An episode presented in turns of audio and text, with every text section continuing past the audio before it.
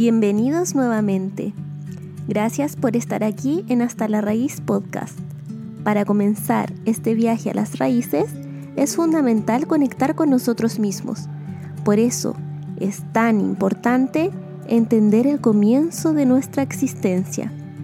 Al nacer, queremos descubrir el mundo y desde nuestros primeros años de vida se nos muestran señales y pistas que forman nuestro comportamiento. Exploramos nuestro entorno y aprendemos a vincularnos con otras personas. En nuestro capítulo anterior hablamos del apego, palabra clave en el mundo de las relaciones, ya que define en gran parte la forma de relacionarme en la vida adulta. Si en mi infancia mi mamá, papá o la persona que cuidó de mí me entregaron amor, contención y seguridad. Es ese vínculo afectivo el que nos ayuda a comprender mucho mejor nuestra manera de relacionarnos con los demás y nos entrega información valiosa sobre nuestro comportamiento. Nos ayuda a entender mejor los vínculos que tengo en la actualidad y lo que necesitamos de otras personas. Pero primero veamos los tipos de apego.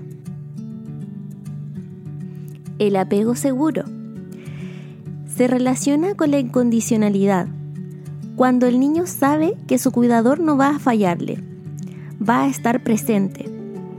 Cuando el niño sabe que sus necesidades han sido satisfechas y que cuando llora lo consuelan, va a desarrollar el apego seguro.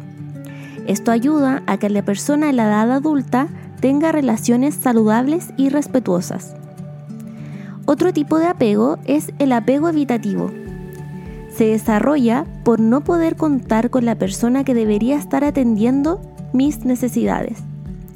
Al crecer, tienen dificultad para relacionarse con otros, poca comunicación o baja autoestima.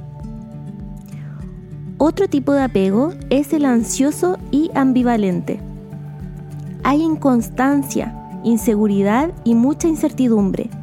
No sabe cuándo estarán y cuándo no crecen con ansiedad y miedos.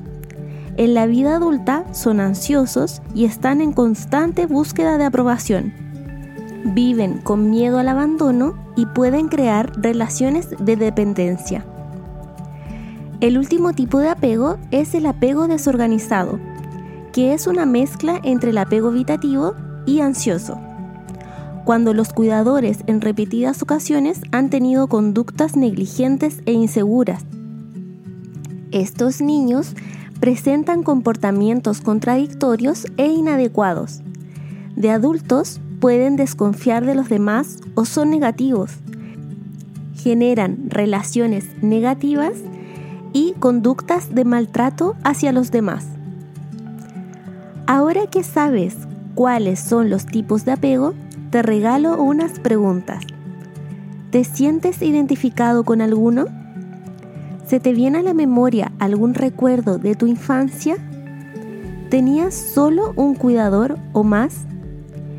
¿Era la mamá, el papá o un familiar? Ahora, si te identificas con alguno de estos tipos de apego, dejemos algo en claro. No son enfermedades. Simplemente son tipos diferentes de apego. No quiere decir que no podamos mejorar al contrario, nos entregan información importante sobre la manera en que nos formamos y nos muestran el camino para saber por dónde comenzar.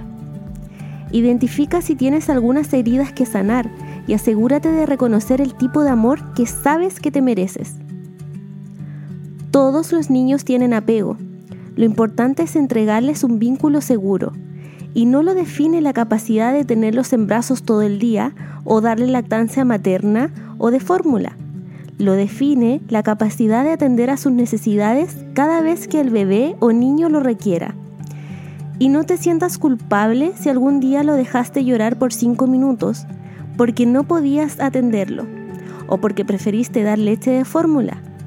Porque los niños no se traumatizan por un evento en particular. Es lo que hacemos repetidas veces. Y si la mayoría de las veces atiendes sus necesidades, les entregas amor, seguridad y respeto, tendrán apego seguro. La mejor forma de sanar tus heridas de apego es mirar tu pasado con amor y compasión. Entender que tus padres o cuidadores hicieron lo mejor que pudieron con las herramientas que tenían en aquel entonces. Te invito a que observes tu infancia y si tienes hijos, te asegures de entregarles lo mejor de ti. Entregarles todo el amor que se merecen como a ti te hubiera gustado que te amaran. Te invito a que sueltes tu pasado, cuando entiendes el apego que tuviste en tu primera infancia y cómo afecta tu presente y tu futuro, te libera. Intenta ver tu pasado con una mirada compasiva y amorosa. Rodéate de personas positivas que te proporcionen un ambiente seguro y coincidan con el amor que sabes que te mereces. Te mereces todo y sobre todo mereces el amor de los demás y relaciones saludables. Comparte este episodio si sientes que alguien que conoces necesita escuchar esto ahora. Recuerda que puedes suscribirte en cualquiera de las plataformas donde nos estés escuchando. Solo presiona el botón seguir para que no te pierdas ningún capítulo. Gracias por escuchar el podcast sobre bienestar integral.